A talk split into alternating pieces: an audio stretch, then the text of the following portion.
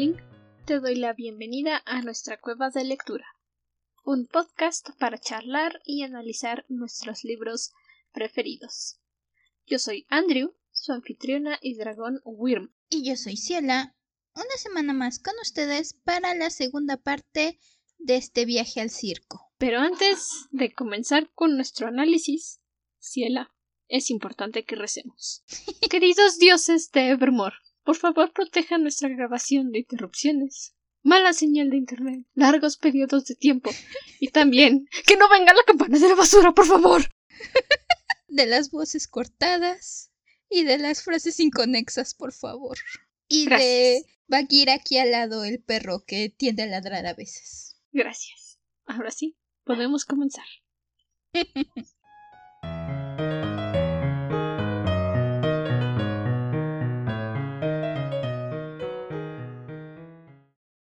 Nuestra segunda parte del libro comienza con la apertura del circo.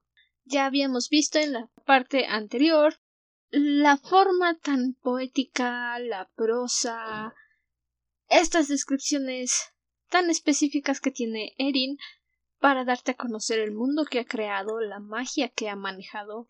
Y en esta apertura del circo, por supuesto, lo usa todo a su favor desde la forma en la que te está contando el ansia de la gente, desde que ves a la multitud, porque la ves, la puedes visualizar.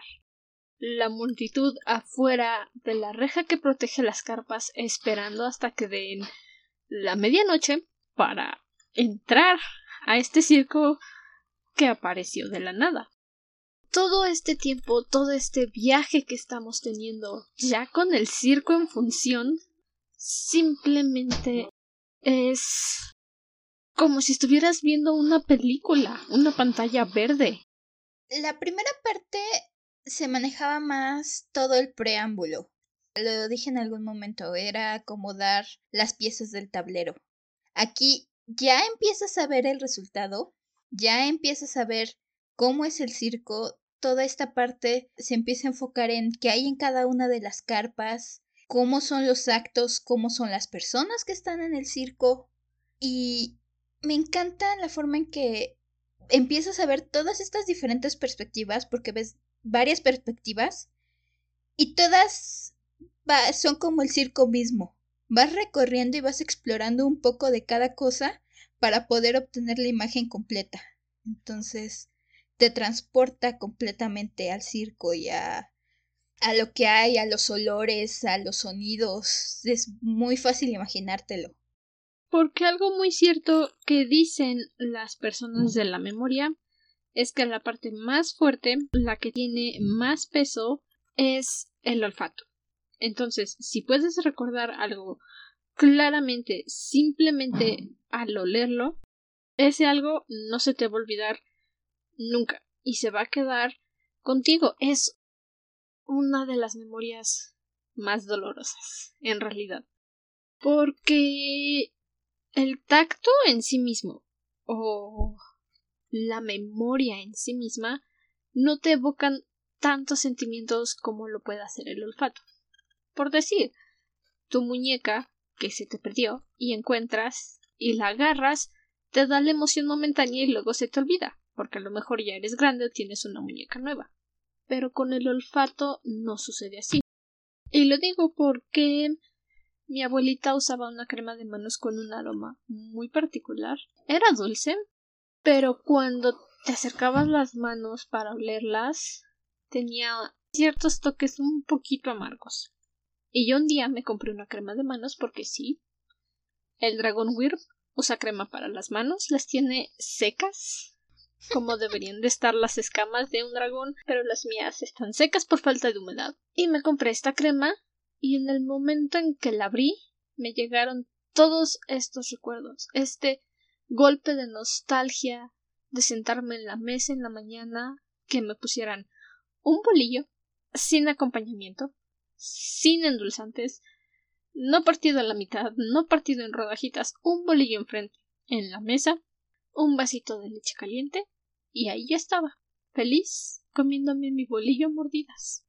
Y me recordó a los viajes que hacía al parque, a las veces en que me dormía en las piernas de mi abuelita, a las tardes que pasaba dormida en su cama, tomando una siesta, solamente con el aroma. Así de poderosa es la memoria del olfato.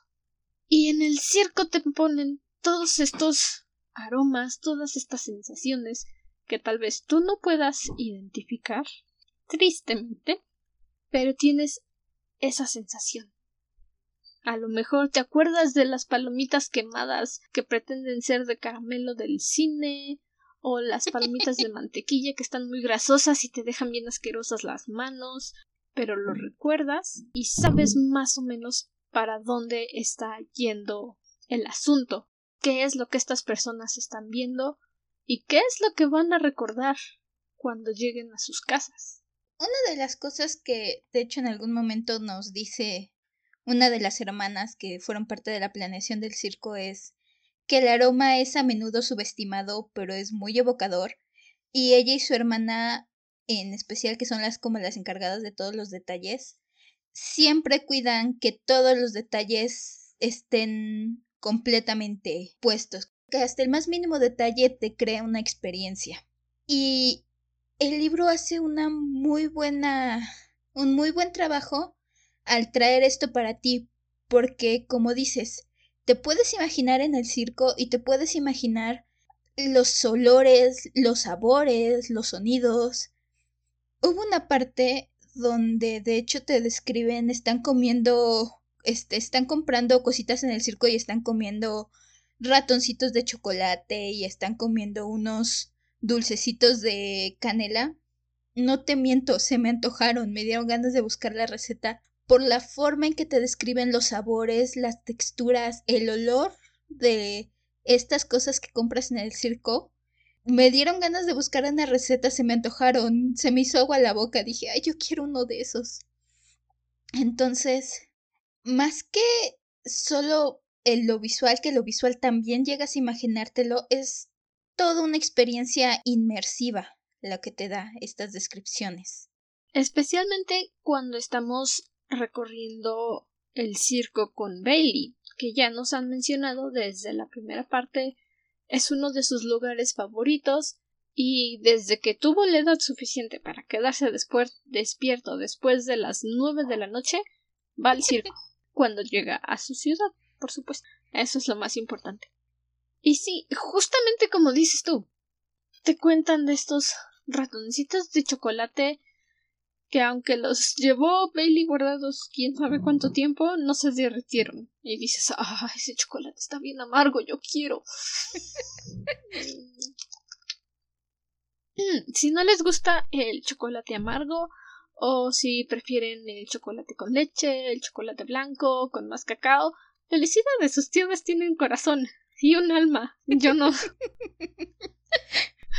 es como tomar café sin azúcar está reservado para los que tenemos un lugar en el infierno. En fin, algo que también se me antojó es la sidra que beben. No es el tipo de sidra alcohólica, ni siquiera sé si el sidra en realidad tiene algún porcentaje de alcohol. No me gusta. No me agrada su sabor, pero se me antoja la que mencionan en el libro, porque la describen como si fuera un tipo de té con gas. Así de raro como suena, pero es que se escucha muy sabrosa. Como si estuvieras tomando un chocolatito caliente así con harta espuma. Espuma que te deja bigotes hasta en la barbilla. Y dulce. Pero no dulce empalagoso. Dulce que dices. Mm, así. Aquí en México este tipo de sidra no se da, no, no la encuentras, pero creo que sí es más común en... La veo mucho, ¿sabes dónde? En las películas de Navidad. Aquí su dragón Grimciela tiene uno de sus gustos culposos es cuando llega diciembre ver con mi mamá todas esas películas clásicas de Navidad de chica de ciudad llega al pequeño pueblo y se enamora. Lo sé, son ridículas, pero ese es parte del encanto. Pero la sidra esta sidra caliente es algo que sacan muy común. Creo que en Estados Unidos y en Europa es más común encontrar este tipo de sidra. Y como dices, se ve riquísima. Se te se figura que es. Normalmente lo que he visto, alguna vez me busqué la receta, es como con especias, te sabe como a canela o a naranja o a la especia que le pongas. Y como dices, en imaginarte en el circo con la música, con a lo mejor el aire frío de la noche porque es de noche, tomándote tu sidra caliente, uy, en serio, te dan unas ganas de estar ahí, de conocer el circo, de probar estas cosas. De quedarme dormida todo el día, encerrada en la cueva, para poder salir y durar toda la noche hasta que cierre el circo o hasta que me corran a patadas disfrutando cada rincón de las carpas. Exactamente así. Honestamente, en esta parte nos introducen a... Ay, no me acuerdo el nombre, pero es básicamente una serie de personas fanáticas del circo, el fandom del circo, y realmente dices, sí, yo sería de esos. No voy a matar el francés. Bueno, me dice mi hermana, que ella estudió francés por su carrera, que los franceses no tienen nada en contra de los que hablan español. Seguro es porque las dos somos, somos lenguas de romance, pero es grosero insultar un idioma por pronunciar mal las palabras. Es grosero. No se hace. Es como si llegara alguien que solo sabe hablar inglés y me dijera vamos por unos tacos. Excuse you, pero se dice taco. Así, no ous, con tus frijoles y tus y tu queso. No, no, no. Es taco. Taco. Y no es quesadilla, es quesadilla que viene del náhuatl tortilla doblada. Gracias. Ok, entonces, según Google Translator, se pronuncia river. Ellos. Los river. Sí, los. Es, estos. Me, me encanta porque. ¡Soñadores! Los soñadores. Es la traducción, los soñadores. Sí, igual no voy a intentar mal sonar el francés, no, no me sale. Pero bueno, entonces... No, soñadores. Los soñadores, que es básicamente el fandom del circo de la noche. Se escriben cartas, se dicen dónde va a estar el circo, comparan su experiencia. Honestamente no me sorprendería si hubiera por ahí un grupo de soñadores que escriben historias sobre los artistas del circo porque es básicamente un fandom del circo y me encanta. Y lo más fabuloso de los soñadores es que todos se identifican con una prenda roja. No es spoiler si ves la portada del libro, si ves, aunque sea la edición viejita del libro, bueno, no edición viejita, la portada de la primera edición, esa es la palabra correcta, tiene tintes rojos. Entonces, desde la misma portada te está diciendo esto. El circo se identifica por el blanco y el negro y hay rojo. Aquí hay un rojo.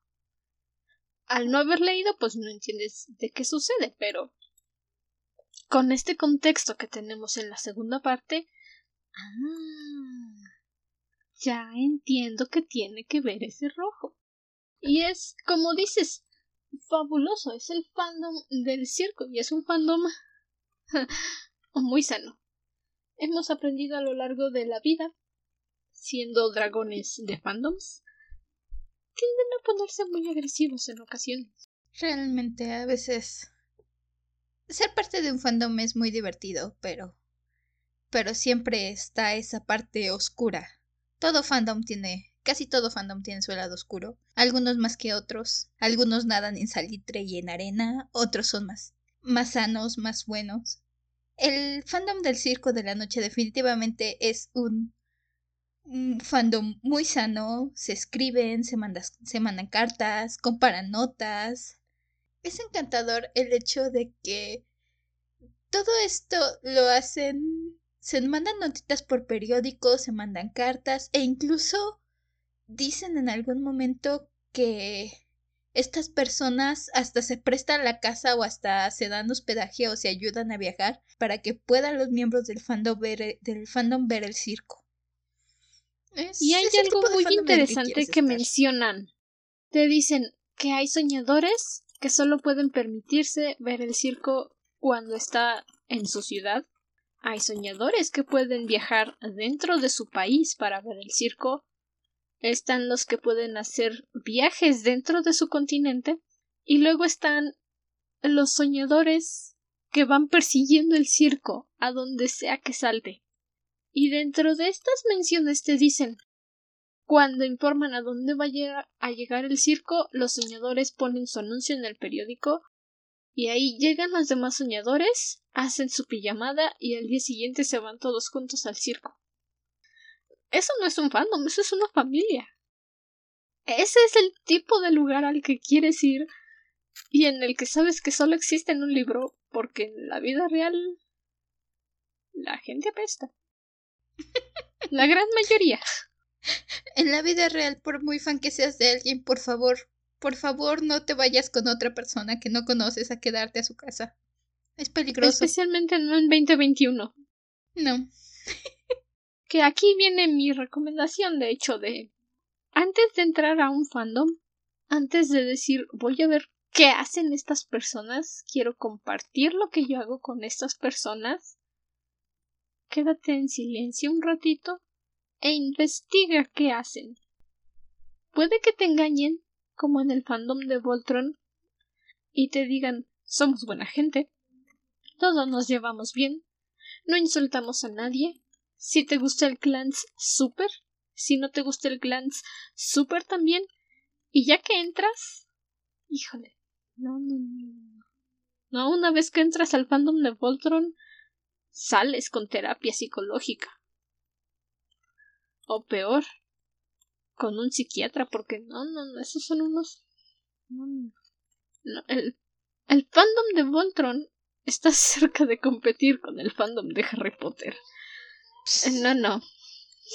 No. No.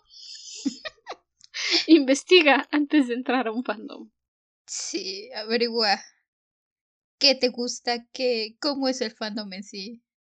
Igual, no tengas miedo de bloquear a la gente o alejarte de las cosas que no te gustan, porque a final de cuentas entras en un mundo muy grande y hay gente agradable, hay gente desagradable, hay gente que concuerda contigo.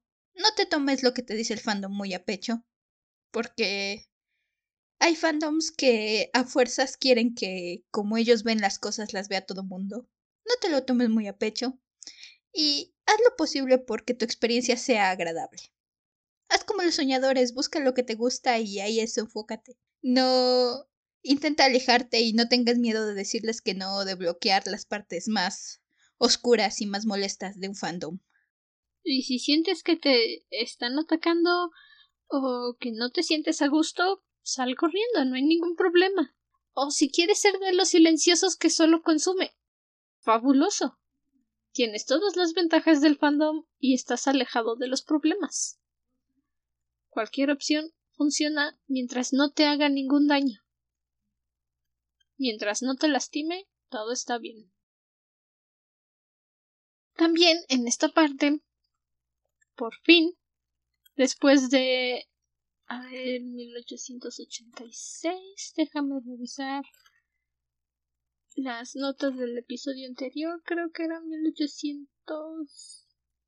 Bueno, pongamos 1873, que fue cuando le dijeron a Celia de este reto al que tenía que enfrentarse, de este juego al que la involucró su papá después de pongamos 20 años por fin tiene la oportunidad de encontrarse cara a cara con su oponente. Nosotros ya sabemos que es Marco.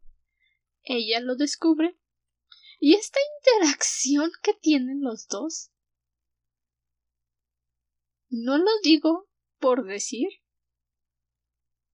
pero si escuchaste nuestros episodios de Crónicas Lunares, es como estar leyendo esa escena en la Rampion después de que secuestran a Kai y el emperador le está gritando a Cinder que lo regrese a la Tierra porque no le gusta estar secuestrado.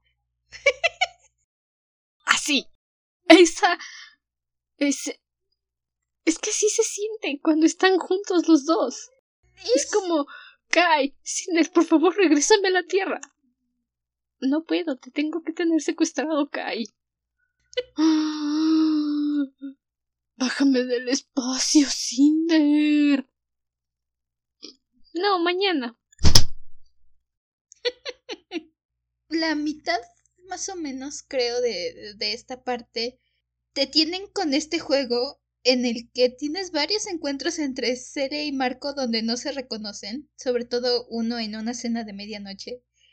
Y es básicamente, estás esperando que lo reconozca, casi casi le estás diciendo, ahí, ahí, a tu derecha, caliente, caliente, caliente. Y es... construyen muy bien la anticipación. Sabemos que Marco ya sabe quién es Celia, Celia no sabe quién es Marco, y entonces te tienen con ese pendiente. Pero al mismo tiempo no lo alargan demasiado. No es un punto en el que ya estás desesperado y con ganas de aventar el libro porque ya te desesperaste que no se dé cuenta. No, te construyen la tensión, la construyen, la van aumentando, aumentando, y justo cuando estás ya en un punto donde estás esperando que pase, pero no lo suficiente para frustrarte y enojarte, se encuentran. Y como dices, esta conexión es muy buena. Realmente son hacen clic y tiene sentido.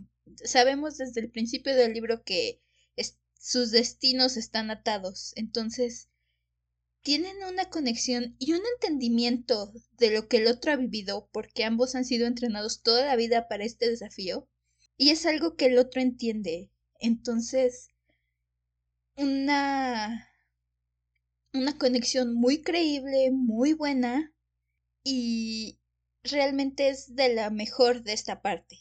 Este esta tensión y este encuentro entre nuestros dos rivales.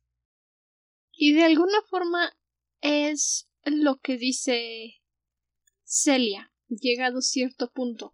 No sabes lo bien que se siente poder hablar de toda esta tensión que he cargado a lo largo de los años con alguien que entienda. Porque los dos estaban abandonados a su suerte, literalmente les dijeron toma, estudia, prepárate para luchar y cuando te diga atacas, ataca. Atacar, atacas. Y al fin encontraron a alguien que entiende el sufrimiento y se pueden quejar y no los culpo. No los culpo.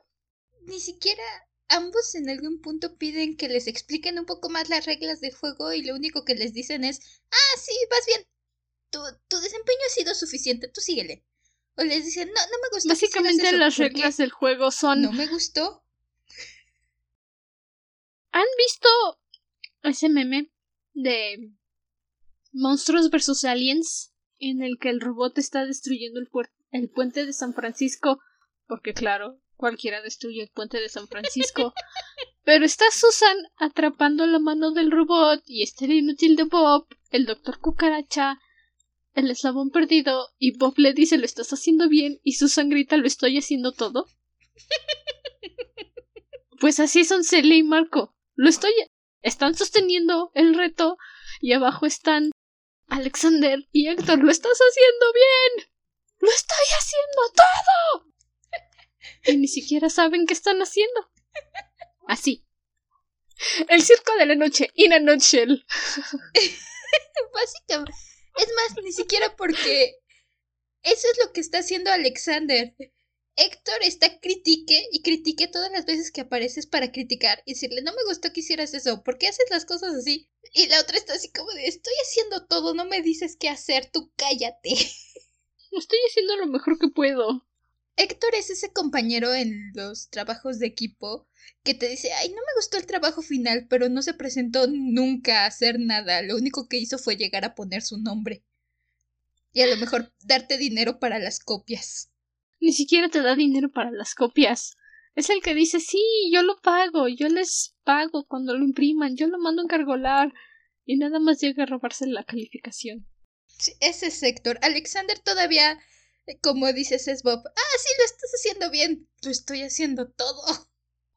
Lo estás haciendo bien. Así son estos manguitos.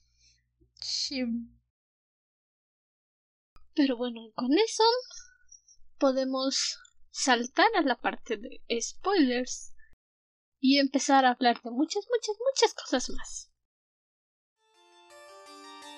Iluminación. Muchas son las cosas que relucen en el circo, desde llamaradas hasta faroles e incluso estrellas. He escuchado con tanta frecuencia la expresión truco de luz, referida a los espectáculos de Lucique du Revés, que a veces sospecho que el circo entero no es más que una compleja ilusión óptica. Friedrich Thyssen, 1894 y comenzamos, primero que nada, con la inauguración del circo en 1886. Esto comienza, por supuesto, con la gente dando vueltas, esperando. Yo me imagino a más de uno zapateando, porque está que ya no puede con las ganas de entrar y nada más no abren la puerta. Y ya que finalmente se abre, tenemos esta inauguración con una hoguera a la cual lanzan doce flechas de fuego que va cambiando de color con cada flecha y al final termina por brillar una llama blanca. Con eso se da inaugurado el circo y todos pueden empezar a ver las presentaciones que se dan en todas las carpas. Ah, pero ¿qué creen? Que con la inauguración del circo nacen los gemelos de la del matrimonio de los domadores de bestias. Entonces, durante tres capítulos estamos viendo a la gente de afuera esperando entrar. Estamos viendo a la mamá que da luz a sus bebés y está recibiendo a todo el circo, literalmente, a que le cuiden los bebés mientras ella hace su actuación, mientras su esposo hace su actuación. Y tenemos a Marco, a Marco y a Chandres que están corriendo, solo Marco, está corriendo de aquí para allá, cuidando a Chandres, cuidando el circo y asegurándose de que el vínculo que crea con el circo se haga de una forma prudente. Y es bastante gracioso, porque Chandres está muy feliz viendo su circo y de repente voltea y ya no está Marco. Y ve a las hermanas burgués ¿Y Marco? No lo sé, señor, que no estaba ahí. No, pues yo lo dejé aquí y ya no está. ¿Y Marco? Se volvió Perry. Perry. ¿Y Marco? Me encanta el hecho de que van recorriendo el señor Chandres y, y Marco sobre todo van recorriendo el circo y van apuntando de hecho, nos lo dice Chandra, ni siquiera está viendo cómo funciona el circo, está viendo a la gente a ver qué le gusta, a ver qué falla. Es un pequeño toque tan real porque si alguna vez han estado tras bambalinas de algún evento, eso estás haciendo. Rara vez disfrutas el evento cuando estás tras bambalinas, cuando eres parte de la organización. Están pasando treinta mil cosas y tú nada más estás ahí corriendo a ver cómo ayudas, dependiendo en qué estés haciendo y nada más estás apuntando, ay, aquí falta esto, ay, este detalle está mal. Ok, nos salió que esta persona está dando a luz justo ahorita. Pues organízate para ver cómo cómo cuidamos a los bebés y que la gente no se dé cuenta de que nada está pasando. Prácticamente. Y lo más es que les funciona. Nadie se da cuenta de que alguien acaba de dar a luz, de que están entre ratos los artistas yendo a cuidar y yendo a ver a los niños. Tienen gemelos. Chandra de por sí primero se enoja porque quería que fueran gemelos idénticos, porque él ya tenía listo su papel ya para les tenía preparado un acto porque le dijeron van a ser dos y él dijo sí gemelos idénticos dos niñas o dos niñas niñas o niños, me da lo mismo, yo tengo su acto, tengo sus trajes, no van a diferenciarlos. Y les dicen, son mellizos. Y yo no aquí perdiendo el tiempo, muchas gracias. Pero de todas formas, les mando regalos. y les dice ya encontraré algo que hacer con ustedes. No se agüiten. Ay, de plan, les... Incluso este, este detalle de que cuando nacen les ponen... Es normal, siempre vemos en las películas y eso. Creo que también pasa en la vida real, no estoy segura, nunca he estado en un nacimiento. Que envuelven a los bebés en una mantita azul o rosa para ver si no, es niño no, niña. no, no, no, no, En En este este circo caso no les ponen hacemos sus mantitas. cosas. Blanco y negra. Le ponen su mantita blanca y su mantita negra para distinguir al niño En este circo niña. no hacemos esas Y además. Ay, nacen con su pelo rojo. Chandra ya está pensando si se lo van a tener que pintar cuando crezcan y todo el mundo le dice no, déjale su pelo rojo, su pelo rojo está muy bonito. Les dicen. Creo que es una de las hermanas Burgess la que le dice no, déjelos con su pelo rojito, van a resaltar más y va a ser un mejor contraste con la cromática blanco y negro del circo. Y Chandres, como. Eh, eh, Chandres, está como. Ay, bueno, está bien. Ya, apúrense en crecer, niños. Tengo muchos planes para ustedes. Algo que también mencionan muy curioso es que los bebés no lloran. Es normal que los bebés lloren al nacer. Es normal que estén inquietos. Pero estos bebés están más preocupados por enterarse de todo lo que sucede a su alrededor en el circo que de ponerse a llorar. Y uno podría pensar, ay, sí, como si esas cosas pasaran. Pero acaban de nacer. Cuando se formó un vínculo mágico con el circo. Hmm, algo huele extraño ahí. Mm, sí, porque de hecho incluso no estoy 100% segura, pero me parece que nos dicen que nacen justamente minutos después de que se da la inauguración del circo. Widget nace tres minutos antes de la medianoche y Puppet nace siete minutos después de la medianoche. Nacen en los primeros dos días del circo. Algo así como Fairy Oak, pero sin 12 horas de separación. Este es más creíble. Y justamente porque nacen en el momento en el que nos dicen después, cuando se enciende la fogata, Marcos usó un hechizo en el caldero, donde están las chispas de colores, y que quedan después el fuego blanco, y hace un, ca- hace un hechizo como para vincularse con el circo, para poder mantener sus encantamientos, porque el circo se va a ir y él se va a quedar en Londres. Entonces, varias personas sienten este efecto. Celia, Celia y. Chandresh notan este movimiento.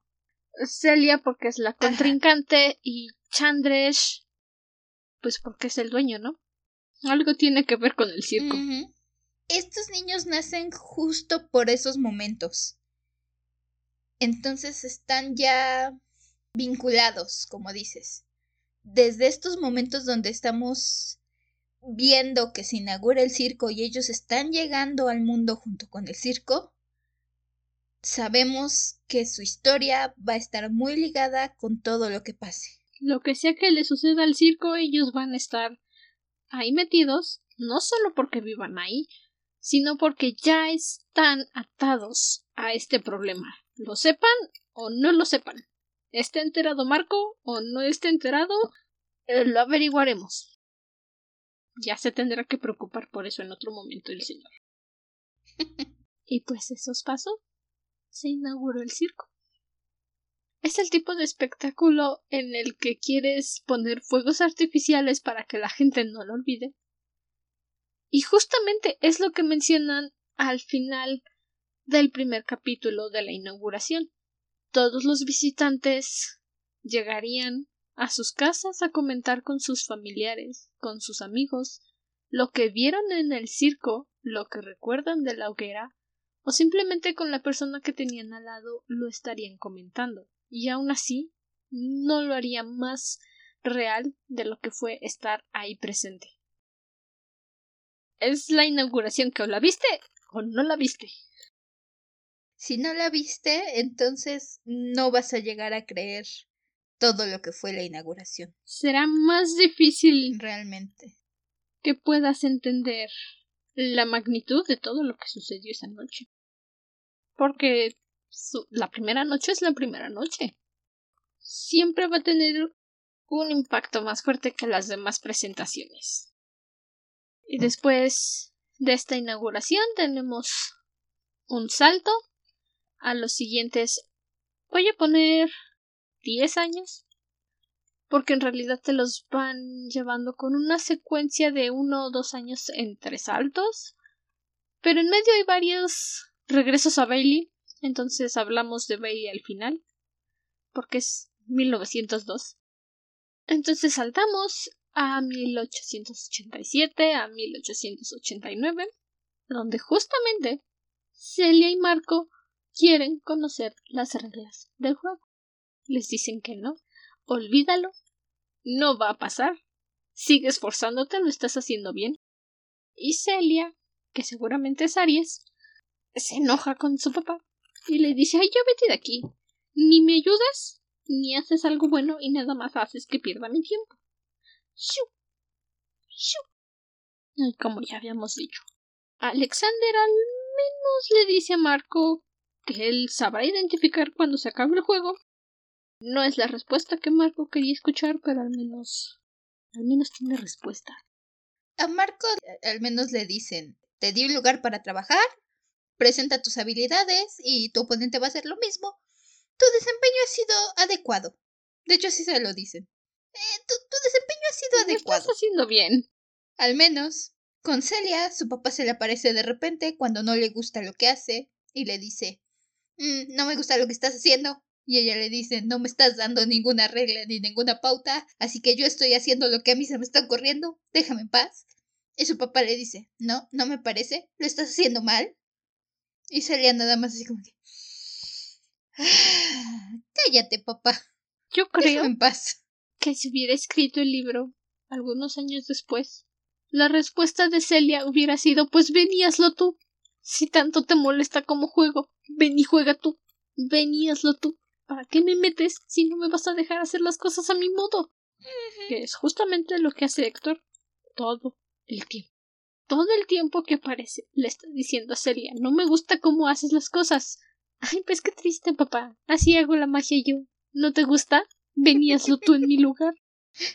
Y sobre todo no le gusta que Celia es bastante inteligente y empieza a hacer ciertas conexiones. Entonces, por ejemplo, se ayuda del señor Barris, el arquitecto que es parte de los que ayudaron a planear el circo, para crear un carrusel. Y entonces ella parece darle vida al carrusel. Empiezas a tener estas pequeñas colaboraciones aquí y allá para que lo que ella hace en el circo, las ilusiones que haga parezcan que son obra del hombre, no se vean magia inmediatamente, aun cuando son completamente mágicas. Y su papá le recalca y le recalca, no deberías colaborar, porque estás colaborando, deja de hacer colaboraciones. Y lo que se le dice es más fácil controlar algo ya hecho, algo que sé cómo funciona, que es inventarme algo de la nada y luego tener complicaciones porque no parece como si fuera real. Y eso no es lo que ella quiere. Ella quiere ilusiones que las veas y puedas creerte que son. O sea, que genuinamente alguien te está dando vueltas en el cerebro. No quiere que lo veas e inmediatamente digas, ah, sí, wow, es fabuloso, no. No me creo que sea de verdad porque es tan bueno. Eso no es lo que quiere ser Por supuesto, Héctor se lleva el papel del peor papá del mundo y no le creo. Héctor se está ganando el premio del peor padre del mundo. Creí que iba a ser un papel difícil de quitar después de los padres que hemos tenido en el podcast, después de Adri, después de el padre del señor Crescent, pero no. Héctor la verdad es que va subiendo mucho en esa escala. Héctor está escalando rapidísimo, rapidísimo. Todo lo mala que fue Adri, todo lo malos que fueron los padres en la canción del cuco, Héctor simplemente les dijo Here I come, bitches. Y saltó por encima de todos. Quítate que te voy. de verdad, va para el camino del Señor del Fuego, ay, de verdad. y creí que nadie iba a tumbar a ese señor. Mm, Ah, para ahí van. va, para allá El premio al peor papá del mundo. Ay. Mientras tanto, Marco se desespera porque él, por su lado, no tiene ni una respuesta. La única contacto que ha tenido con su instructor, con el hombre de traje gris, ha sido esta plática donde le dio las reglas de juego, donde Marco tuvo que hacer un encantamiento prácticamente para obligarlo a que fuera a verlo. Y todavía se enojó y le dijo, no lo vuelvas a hacer. No jamás". creo que obligarlo. Más bien lo llamó. Le informó que quería hablar con él y me parece sensato que el hombre de traje gris no le gusta que le estén hablando porque sí. Entonces, más que invocarlo, le dijo, oye, bro, necesito hablar contigo, ven para acá. Y el señor del traje, el hombre del traje gris, dijo, no me llames. I'm not your bitch. ¿Pero qué quieres? Al menos Marco tuvo respuestas. Al menos Y respuestas claras. son un poco más útiles. A, a él no le dieron vueltas. Sí, él, a él no solo le dijeron, no me gusta lo que estás haciendo. Y listo, que es todo lo que hace Héctor con Celia. Héctor in a nutshell. Yeah. No me gusta. Píntalo de rojo. Y gran parte de, de lo que vemos en, en, valga la redundancia, en esta parte del libro, empezamos a ver estas competencias, ya empezamos a entrar en la competencia. En algún momento cuando leímos, bueno, cuando leí la contraportada del libro, cuando estábamos eligiendo los libros, yo imaginaba cuando hablaba de que se tenían que enfrentar en el circo, cosas así, yo llegué a imaginarme una competencia desde un duelo de magia, literal, hasta una competencia como... No sé si hay alguno de ustedes que es Gremlin, no recuerdo bien el nombre de la película. Hay una película de dos magos que están compitiendo constantemente por ver quién hace los mejores trucos. Que al final uno hace una máquina duplicadora para poder aparecer de un lado a otro. Entonces, no recuerdo, se me fue el nombre de la película. Creo que sé de qué hablas. Algo así imaginaba yo, pero me encanta, me encanta la cómo se está llevando la competencia, cómo cada uno está añadiéndole cosas al circo y creando sus carpas, sus cosas, sus hechizos. Y Marco crea un jardín de hielo, Celia crea un árbol de fuego, que un árbol de deseos con velas. Entonces, ya que entramos en la competencia, me encantó el concepto. Me encantó que el hecho de superarse el uno al otro es en forma de carpas, en forma de Ilusiones. nuevas atracciones, nuevas ilusiones para el circo. Y es una de las partes que necesitas ponerle más atención mientras estás leyendo. Porque ellos no están solamente creando carpas. Llega un punto, justo como dice Héctor, que el peor papá del mundo, empiezan a utilizar la carpa del otro o una sola carpa para añadir otra y complementarse. Ya no están simplemente arrojando carpas porque sí, empiezan a añadirle más cosas a las creaciones del otro para hacerlas mejores. Y si pones atención, pero así de verdad atención de que voy leyendo lento, aunque no sé lo que es eso, pero voy leyendo lento, te das cuenta de que en realidad se están dando regalos. Y esto es algo que se ha quedado conmigo desde la primera vez que leí el libro.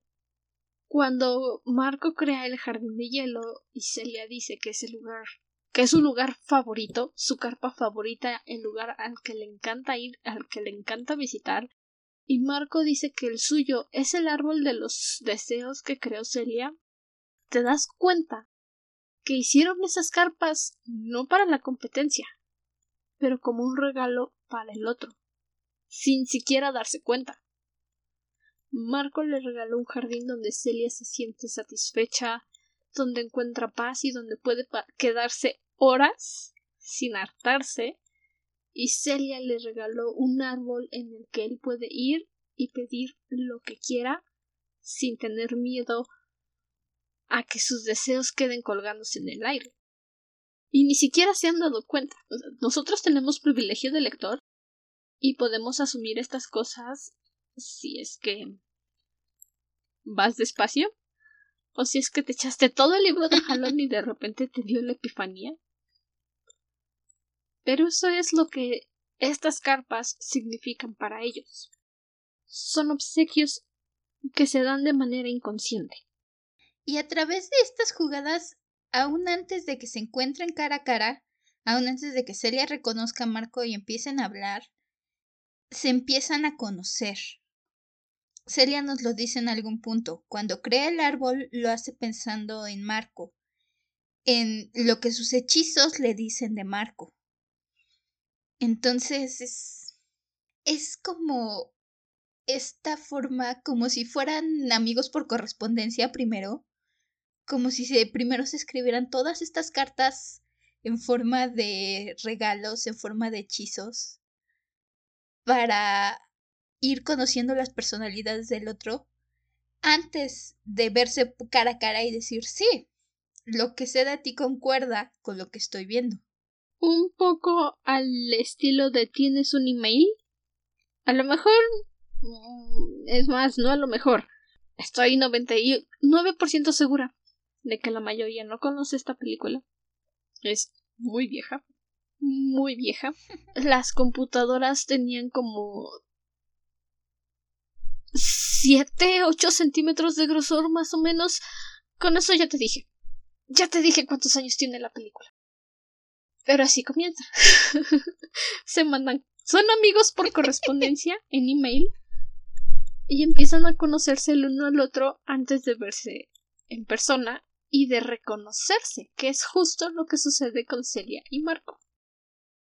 Pero el encuentro de Celia y Marco es mucho más ridículo que el de tienes un email. Como digo, te van construyendo esta tensión.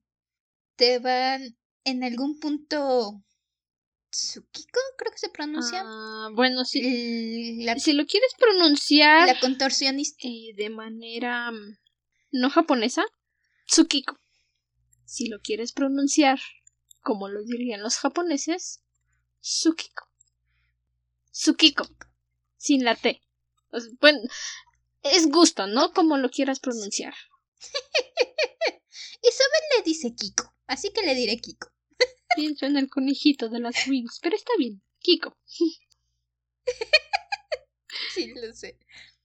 Kiko invita a Celia a una de las cenas de medianoche.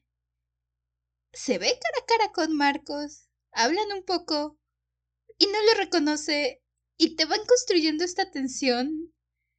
Es, como decía, nada más así de, ahí está, ahí está, está frente a ti, como no puedes verlo. Es que tampoco le está dando muchos motivos Marco a Celia para sospechar y decir, creo que este fulano de aquí puede ser mi contrincante. Marco nada más está ahí de asistente. Señorita Bowen, ya vamos a cenar. Señorita Bowen, aquí está su silla. Señorita Bowen, ¿necesita algo más? Señorita Bowen, ¿qué hace hablando sola en la biblioteca? El niño tampoco le está dando ninguna señal. Él dice, yo tengo una ventaja, pero tú no. Y no te voy a dar pistas. Pero ¿sabes quién soy yo? ¿Cómo? Le estás pidiendo a Celia, literalmente, que resuelva una ecuación matemática y Celia es de área 4. No. No, no sé. No se puede. Lógicamente, sé que no se puede, sé que obviamente Celia no tiene lo suficiente, la suficiente información para reconocer a Marco. Pero esta tensión que se crea, esta a ti como lector, este cosquilleo, esta anticipación de decir, oh, están cara a cara, pero ella no sabe quién es él. Y esto se va construyendo un poco hasta el punto en que se revelan. Y como digo, es suficiente como para que ya te estén comiendo las ansias, pero no para que te frustre, no para que digas están alargando esto demasiado. Se encuentran en el momento justo y de la manera justa. Y honestamente su encuentro me encanta. Te, te Manejan el encuentro de la mejor manera. Porque están el circo en Praga. Hay un cartel antes de que abra el circo que dice cerrado por el mal tiempo, y como son brujos, saben que va a llover. Pero la gente normal no sabe que va a llover. Y se van, tristes, pensando en qué ocupar el resto de su noche. Y ya cuando vemos que se está cayendo el cielo en un diluvio, a Celia se le ocurrió escaparse de la fiesta del circo porque estaba lloviendo para irse a la ciudad. Queda atrapada en la lluvia, se refugia en un café se encuentra con Miss Martin. Le dice, ¿puedo sentar contigo? Y ella le dice, sí, no hay problema. Se sientan, charlan un poco. Martin le lee el tarot a Celia bajo su petición. Para mí que Martin vio exactamente todo lo que va a pasar. Pero como es Tim Marco, no le dijo la verdad. O le dijo la mitad de lo que decían las cartas. Toman un tecito, charlan un poco, se le dice ya me voy, buenas noches, disfruta tu té, espero que tu cita llegue y no te deje plantada. Agarra un paraguas y se va. Y sale del café solo para darse cuenta de que no está mojada, no se está mojando, las gotas de la lluvia le rebotan y está calientita. Y es cuando se da cuenta, este paraguas no es mío y detrás de ella viene Marco, que... Ok, sí, se llevó tu paraguas, Marco, pero ¿por qué no abriste el otro paraguas? El paraguas de Celia. Para regresárselo y decirle, señorita Bowen, este es su paraguas. No. Se va con el paraguas cerrado a mojarse en la lluvia y le dice, creo que usted tiene mi paraguas. Y Celia se da la vuelta y entonces le da la epifanía. Marco es mi contrincante. Y yo aquí pensando que sería la lectora de cartas. ¿qué pasa conmigo? Y pues le regresa su paraguas protector de lluvias a Marco. Y Marco le da su paraguas aburrido. Y así se conocen. es, es un muy buen encuentro, la verdad. Y es, como digo, en el momento justo me siento un poco mal por la señorita Martin. Porque vamos viendo también en esta parte cómo su relación con Marco se va yendo para abajo. Y como dices, estoy casi segura que supo, en cuanto le leyó las cartas a Celia, que se iban a encontrar. Y se ve que sabe que lo está perdiendo, literalmente.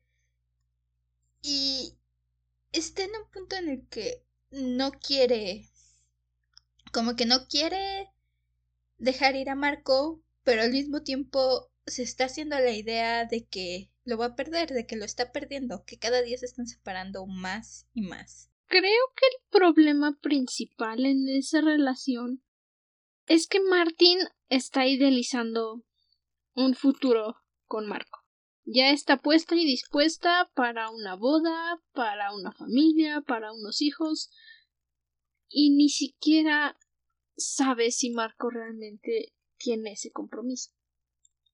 Ella ya está puesta para una relación formal y Marco ya ha mencionado varias veces que nunca esperó que su relación con Martín se alargara tanto. Pero creció en Londres y no quiere ser grosero. No voy a decir que está siendo un caballero porque no, no es así, pero no quiere ser grosero, tiene modales. Lo que es muy interesante aquí es el papel que está jugando Martin. Hay varios detalles que te mencionan y se te pasan por alto. En la parte pasada, en la primera parte, varias veces vimos a Martin tejiendo una trenza. No supimos con qué o de qué, pero si se detenía ya no funcionaba, y siempre se le estaba escondiendo a Marco. La primera vez que se reunieron en esta segunda parte tiene una pulsera tejida con cabellos suyos y de Marco, que de alguna forma parecen estarlo uniendo.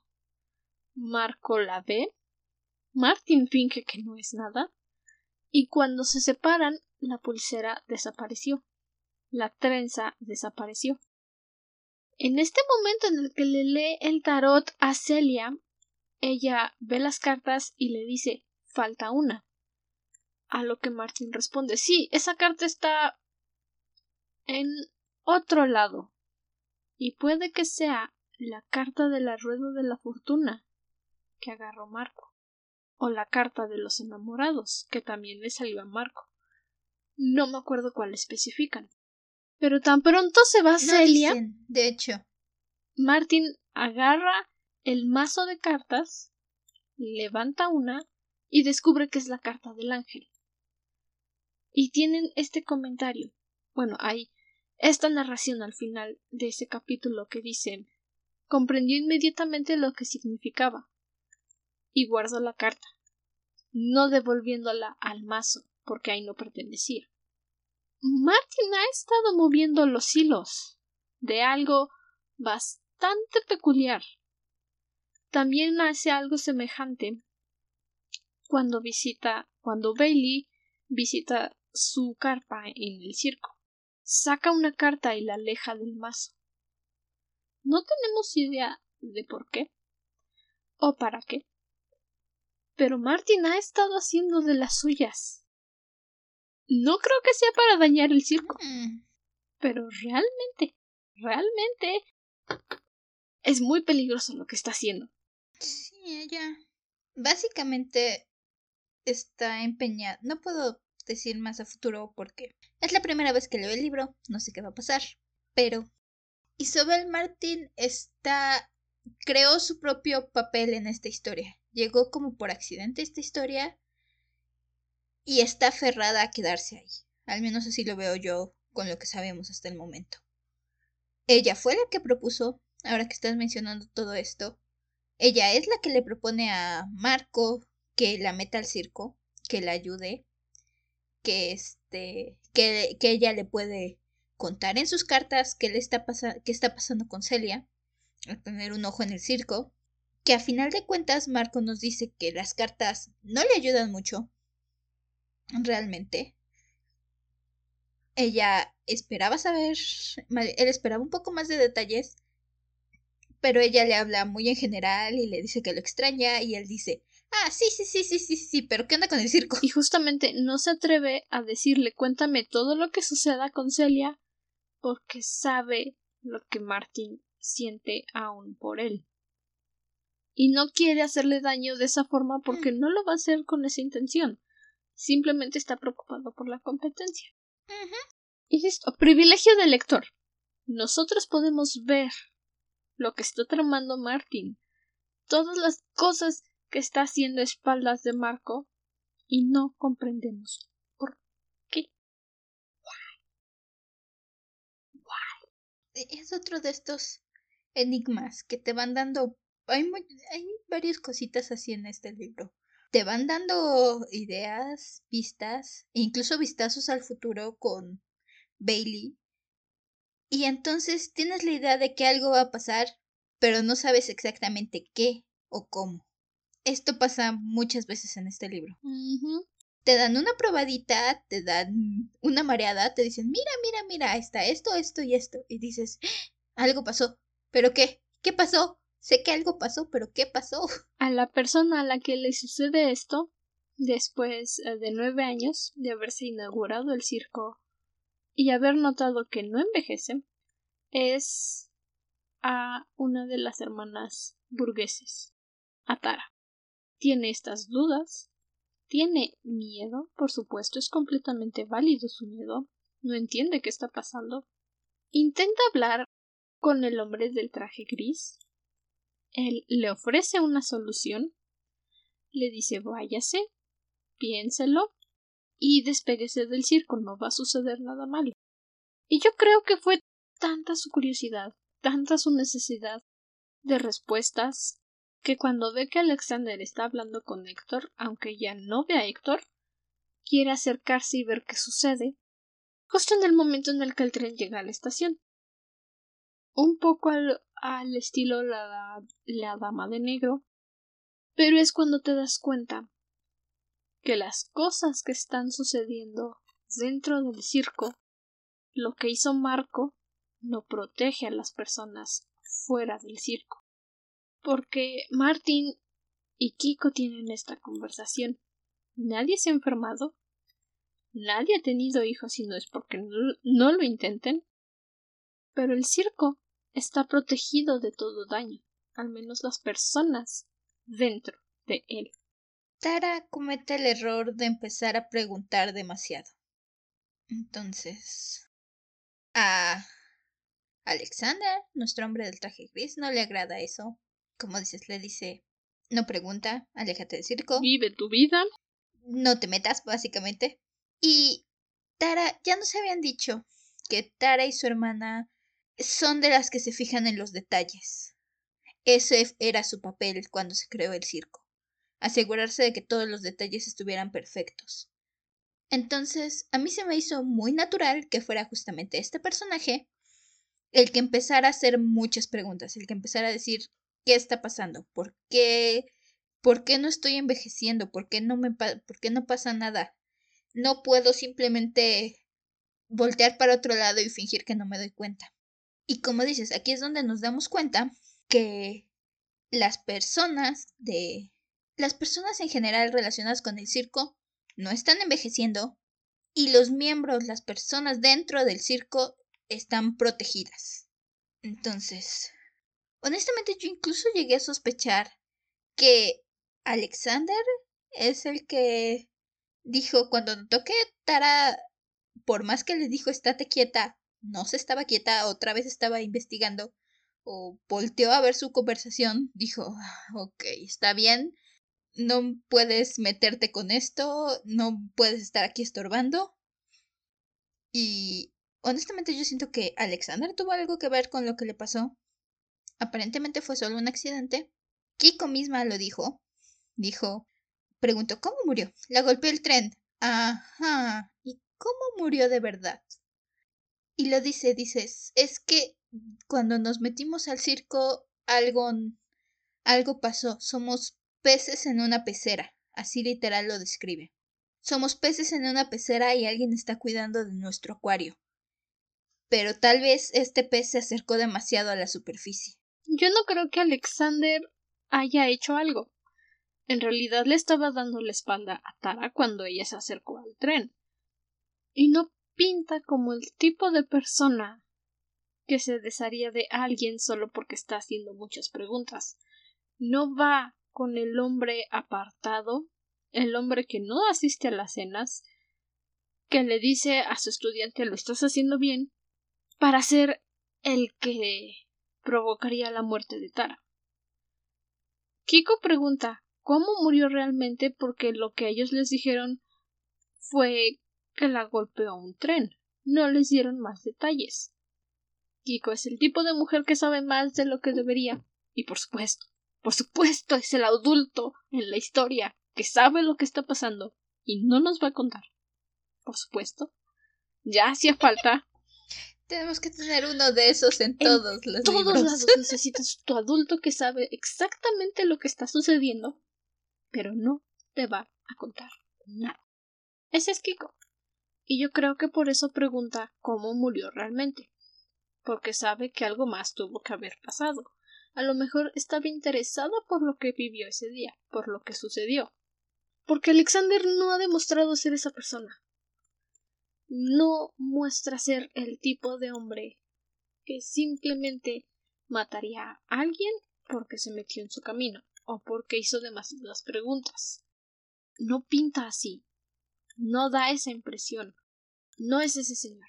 Simplemente no es ese señor. No es ese Héctor. Así que si le vas a echar la culpa a alguien, échasela a Héctor. Él era invisible. Seguro él sí vio a Tara y él obligó a caminar Ciertamente Héctor no. también parece el tipo. Héctor más que nada parece Si vas a echarle la culpa a alguien, que, sea Héctor. Hasta ahora, Alexander no ha demostrado ser mala persona. Recordemos que Héctor le rompió la mano a su propia hija. A su propia hija. Si alguien tiene la culpa, yo voto por Héctor. Está bien, lo creo. Realmente Héctor es el que no quiere que molesten en su juego. Con eso podemos avanzar al recorrido que le da Marco a Celia en la mansión de Chandler. en una de las cenas, por supuesto. ¿Por qué se le olvidó su chal? Celia regresa para recuperarlo. Marcos se lo regresa y le pregunta que si le puede ofrecer esa copa que le rechazó en Praga porque de verdad, de verdad, de verdad, de verdad quiere hablar con ella. Sí, claro, ¿por qué no? Es aquí donde tienen ese intercambio de clases, de notas, en el que comparan respuestas de examen. Y son tan bonitos, son tan preciosos. Y solo quiero protegerlos de todo daño en este mundo horrible. Tienen esta conversación en el que Marco le está diciendo mira por aquí, mira por allá, ¿quieres que te enseñe los cuartos secretos que Chandresh no le quiere enseñar a nadie? Y Celia dice sí, ok, muéstrame los secretos de la mansión. Y ok, sí, hay que ser honestos, Marco está coqueteando. Es buenísimo coqueteando cuando de verdad lo quiere hacer. Y me siento muy mal por Marco. No lo está haciendo a propósito. Es, es una conexión con la que no puede competir. Martin es agradable. Conoció a Marco en un momento donde Marco estaba muy solo. Literal, creo que hasta ese momento la única relación en su vida era con Alexander. Y entonces se aferró a Martin. En algún momento lo dice, no quería soltar a Martin porque era la única relación en su vida que no había dictado la competencia. Pero Marco y Celia hacen clic, simplemente hacen clic. Y hay un momento que me encantó, porque Marco tiene una ilusión puesta en sí mismo para que se le vean los ojos súper verdes, para que se le vea su barbita bien acomodada. Y Celia le dice, ¿no te cansas de tener siempre esa cara que no es tu, esa ilusión sobre tu rostro? Déjala ir, no hay problema. ¿Qué, qué nos vamos a ocultar? Estamos compitiendo. Conmigo no tienes que tener eso. Y Marco deja ir esta máscara, este. este encanto. Le muestra su verdadero rostro a Celia. Y Celia le dice. Mm, me gusta. Me, me, me gusta más tus ojos así. No sé, es un momento de vulnerabilidad para Marco en cierta forma porque se está mostrando tal y como es. Y como digo, es simplemente este clic que hace con Celia, esta conexión tan fuerte que tienen. Aun cuando... No, y ni siquiera es aun cuando apenas se conocen, porque ya se conocen, ya se estuvieron conociendo por sus ilusiones, simplemente encajan perfectamente.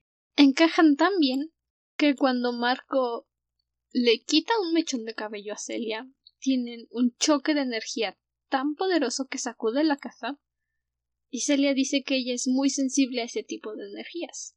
Y como los dos son portadores de esa energía, tuvo esta reacción. Y antes de que se marche de la casa Celia, Marco encuentra la forma de controlar esta energía y le dice a Celia que lo tiene bajo control. No te angusties, yo me hago cargo. No me acuerdo si se dan la mano, o si se despide de ella dándole la mano, no me acuerdo, se tocan y Celia siente otra vez esta energía, pero ahora más contenida, más reservada y la disfruta como si fuera una ola de electricidad recorriendo su cuerpo. Es muy bonito, es muy romántico el asunto y al final se va. Le dice, bueno, nos vemos la próxima vez que el circo se dé la vuelta. Bye. Y Marco se queda así, nada más. Ah, está bonita. Espera, ¿qué? Exacto. Y ok, bueno, hablemos rápidamente de Bailey, porque si no esto se va a extender a tres horas y la verdad la vida de adulto es difícil. Y es horario de verano. Me roban una hora de sueño. Digo, me gusta que todavía hay luz hasta las siete y media de la noche, algo por el estilo. Siento que ocupo mejor mi día. Pero ¿y mi sueño? ¿Dónde quedó mi sueño? ok, entonces, la visita de Bailey. Llega al circo, ve primero el espectáculo de Kieko, se le hace surrealista que alguien quepa de esa forma en su caja de acrílico en la que se mete. Luego ve la presentación de Celia y dice Wows. Wows. Va a que le lea el tarot Martin. Martin le dice vas a tener que tomar una gran decisión, pero no te angusties. A su debido tiempo. Y estás buscando a Poppet, ¿verdad? Ok. Sales de la carpa, das vuelta a la derecha, sigue, síguete de frente y vas a encontrar a Poppet. Y Bailey dice ¿Quién? ¿Qué es un puppet? Bailey dice, ¿qué es un puppet?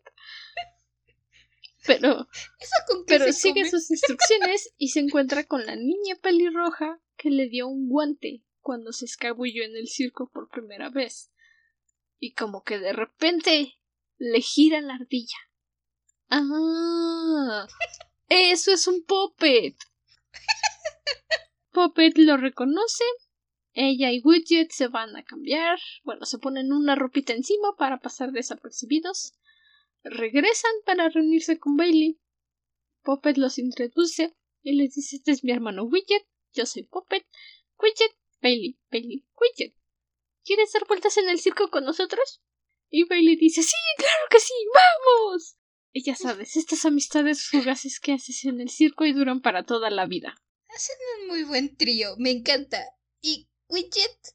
Widget es tan lindo porque está con ellos, está ratos con ellos, pero también de repente se desaparece para no hacerles mal tercio. Es, es muy buen. Es, un hermano lindo, Widget. Dice, mmm, ok, estamos juntos, pero uy, voy a ir a checar voy por, unos dulces. Nos vemos. Voy a subir, ahorita los veo. Y prácticamente como ellos viven en el circo, llevan a Bailey por las mejores carpas, porque es muy grande para recorrerlo todo en una sola noche y tiene que volver al día siguiente. Claro, por supuesto. Y Bailey dice sí, claro, por supuesto, aquí vengo mañana. Tienen un recorrido muy tierno. Descubrimos que los gemelos tienen poderes. Widget puede leer el pasado de las personas. Poppet puede leer el futuro en las estrellas, aunque últimamente le dicen cosas muy raras y hacen que le dé migraña. Y Bailey dice, ah, qué curioso. ¿Por qué te da migraña? No lo sé, dicen cosas muy raras. Y hay luces blancas y me duele la cabeza. Y Bailey dice, ok, bueno, espero que las estrellas te traten mejor la próxima vez. No quiero que te duela la cabeza. Son hermosos. Sí, son divinos.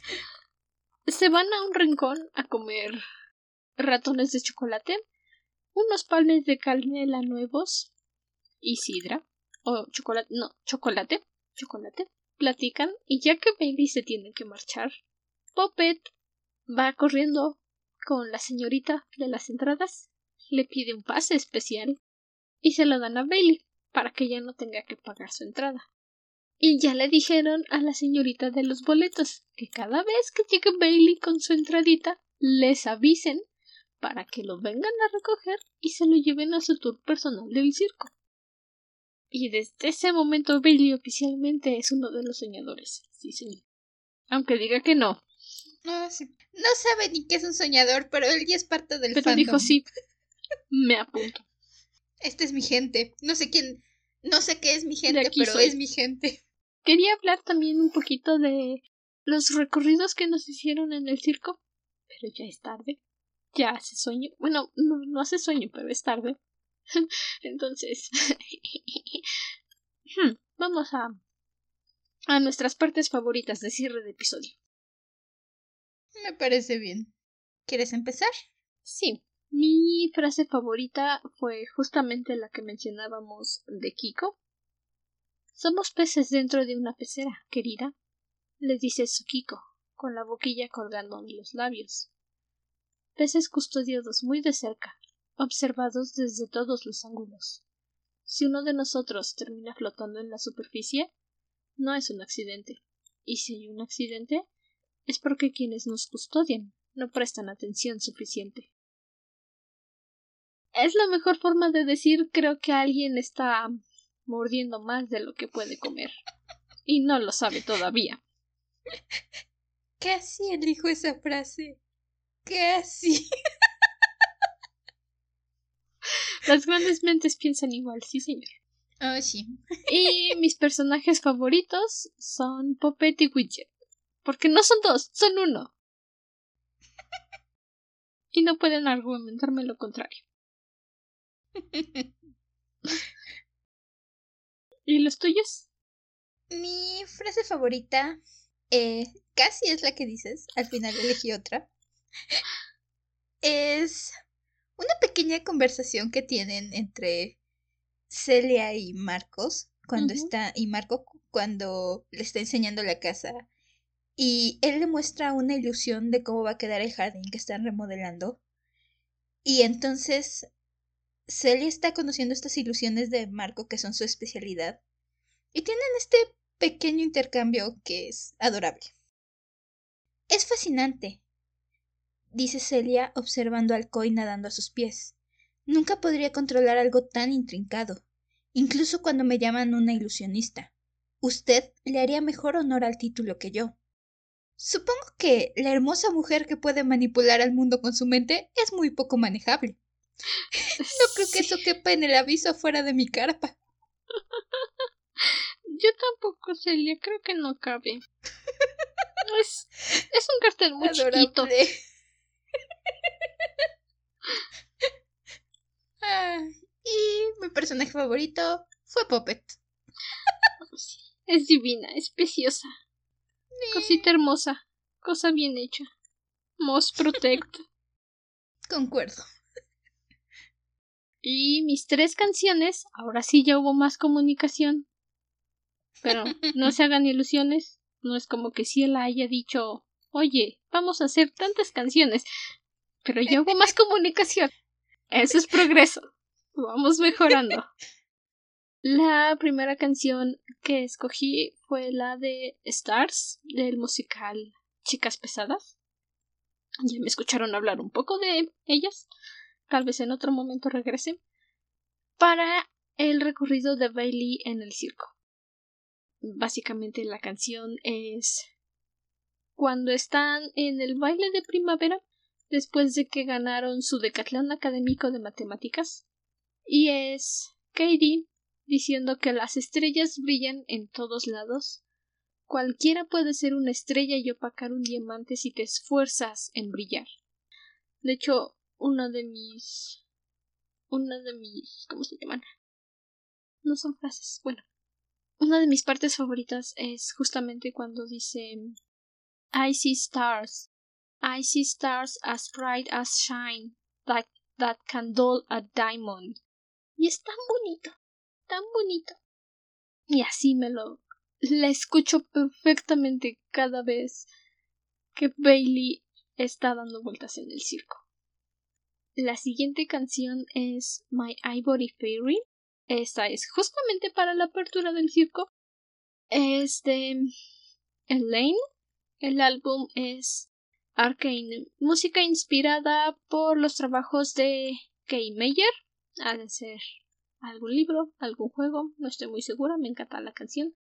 Tiene esta sensación de misterio, un poco céltico por el ritmo, pero definitivamente tiene esta sensación de que algo más está sucediendo y queda muy muy bien con esa parte, según yo. Mm. Y la última es para este recorrido en la mansión de Chandresh entre Celia y Marco del musical Cinderella. Y la música está compuesta por Andrew Lloyd Webber. Es el que hizo compositor y escritor del musical de Cats de las canciones de Cats. Creo que también hizo el de la película de Cats de mm. Tom Hooper o sea, es un señor muy bueno ha hecho también el Fantasma de la Ópera, Jesucristo Superestrella. Estoy viendo aquí las más populares, las que saltan más. Este musical de Cinderella está por salir este año. Aún no sale. No tengo dinero ni para viajar a Londres, y menos para ir a ver el musical. Pero encuentran la canción en Spotify. Se llama I Know I Have a Heart. Y es básicamente Cenicienta diciendo hice mal esto, hice mal otro, me hicieron esto, me hicieron lo otro, pero sé que tengo un corazón y es capaz de amar. Y me encanta para este momento en el que Celia se empieza a abrir con Marco. Me gustan, me gustan. Las mías son... La primera es para este recorrido. Hay una parte, sobre todo la, se me figura esta parte donde Bailey y Puppet están recorriendo el circo y eh, Puppet y Widget le enseñan a Bailey un laberinto donde subes, bajas, pasas por plataformas y cosas así. Y es de la suite de la Bella Durmiente de Tchaikovsky y es Panorama. Es una canción muy muy de cuento de hadas, muy no sé, me, me figura para este ambiente que te describen en el laberinto y para estos momentos de Bailey y Puppet conociéndose. Mm. La siguiente es The White Queen de Danny Elfman. Es del soundtrack de Alicia en el País de las Maravillas, la versión live action de Tim Burton que sacaron. Y sobre todo, esta se me figuró o la pensé mucho en lo que es el jardín de hielo, Mm, donde a Celia le gusta pasar su tiempo. Sí, lo figuro. Y la última, más que nada la pensé con las pocas escenas que tenemos de Isabel Martín y un poco con el funeral de Tara, que son escenas un poco más oscuras. Más triste. Y es Veil of Tears de Jason Tai. Y es parte del soundtrack del videojuego Alice Madness Returns. Mm, interesante. Es una canción muy bonita, pero al mismo tiempo tiene este toque triste. Es literalmente el, el- la canción y el mundo en el que estás en ese momento se llama el Valle de las Lágrimas. Entonces, suena tierno, pero al mismo tiempo tiene esta, este tono al fondo que te hace decir, "Ah, no, esto no está bien. Pues sí. ¿Y luego de dónde? Alice Madness Return. Tiene un muy buen soundtrack. La verdad es que sí. Ahora sí, ya para cerrar este episodio. Ya sé que en ocasiones hemos dicho que hay episodios muy largos y todo, pero es que sí se siente cuando uno está hable y hable y hable y hable. Sí. Ya finalmente vimos el circo, lo hemos visitado, hemos dado vueltas en el circo y podemos empezar a formarnos unas cuantas ideas de lo que va a suceder a continuación. No añadimos nuestra discusión de sistemas de magia, porque ya ves, de verdad que es tarde y la vida de adultos no perdona. No, ya llevamos casi una hora cuarenta grabando. Casi dos horas. Normalmente se recorta ya con la edición, pero pues nosotras llevamos aquí una hora y cuarenta minutos. Más el tiempo que nos peleamos con la conexión. Por eso le rezamos a los dioses de Evermore, porque nos ayuden. Ya la próxima semana averiguaremos qué soluciones nos dan. Si nos dan soluciones, y al menos ver cuál es la implicación de nuestra querida Martin en todo esto. Insisto, no es mal personaje, la quiero mucho. Su nombre me trae conflictos existenciales. Recuerda seguirnos en nuestra página de Instagram, arroba dragona-de libros podcast, para cualquier duda, comentario, sugerencia, anotación que quieras hacer respecto al podcast o al libro o algún detalle que a lo mejor quedó muy ambiguo y quieras que nos expresemos mejor o que nos explayemos más en ese tema. Y también lo puedes enviar a nuestro correo si así lo deseas, si no tienes redes sociales.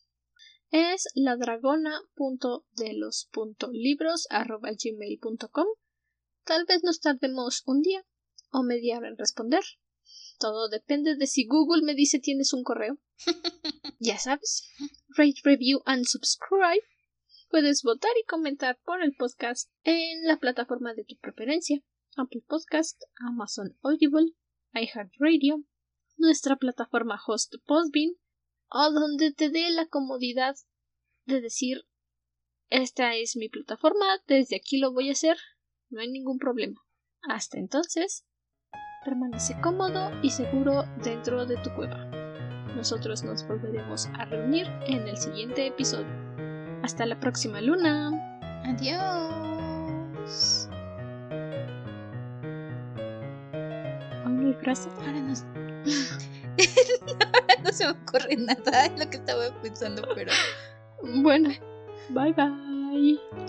bye.